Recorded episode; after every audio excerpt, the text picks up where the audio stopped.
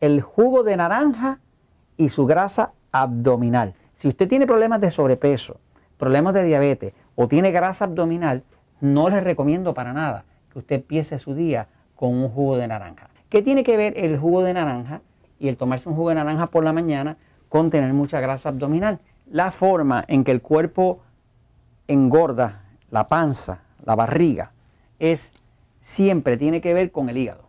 ¿Qué pasa? Cuando usted consume un jugo de naranja, el jugo de naranja va a contener aproximadamente 40 gramos de fructosa. La fructosa eh, no sube mucho eh, la glucosa en la sangre, pero lo que pasa es que la fructosa se procesa principalmente en el hígado. El hígado, la fructosa, la convierte en acetato. Y el acetato es la materia principal de construcción de la grasa.